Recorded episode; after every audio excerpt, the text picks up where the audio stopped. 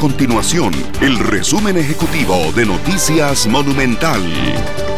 Hola, mi nombre es Fernando Muñoz y estas son las informaciones más importantes del día en Noticias Monumental. Costa Rica registró un total de 113 casos confirmados del nuevo coronavirus hasta este viernes. De esta cifra, 46 son mujeres y 67 hombres. Según datos del Ministerio de Salud, los casos positivos se registran en 27 cantones de las provincias de San José, Heredia, Alajuela, Cartago y Limón. Además, la Federación Alianza Evangélica Costarricense finalmente tomó la decisión de cerrar los templos en todo el país para evitar la propagación del COVID-19. El presidente de la alianza, Rigoberto Vega, dijo que existe un porcentaje pequeño de iglesias evangélicas que no pertenecen a la alianza, por lo que les están recomendando que se unan a esta decisión. Estas y otras informaciones las puede encontrar en nuestro sitio web www.monumental.co.cr.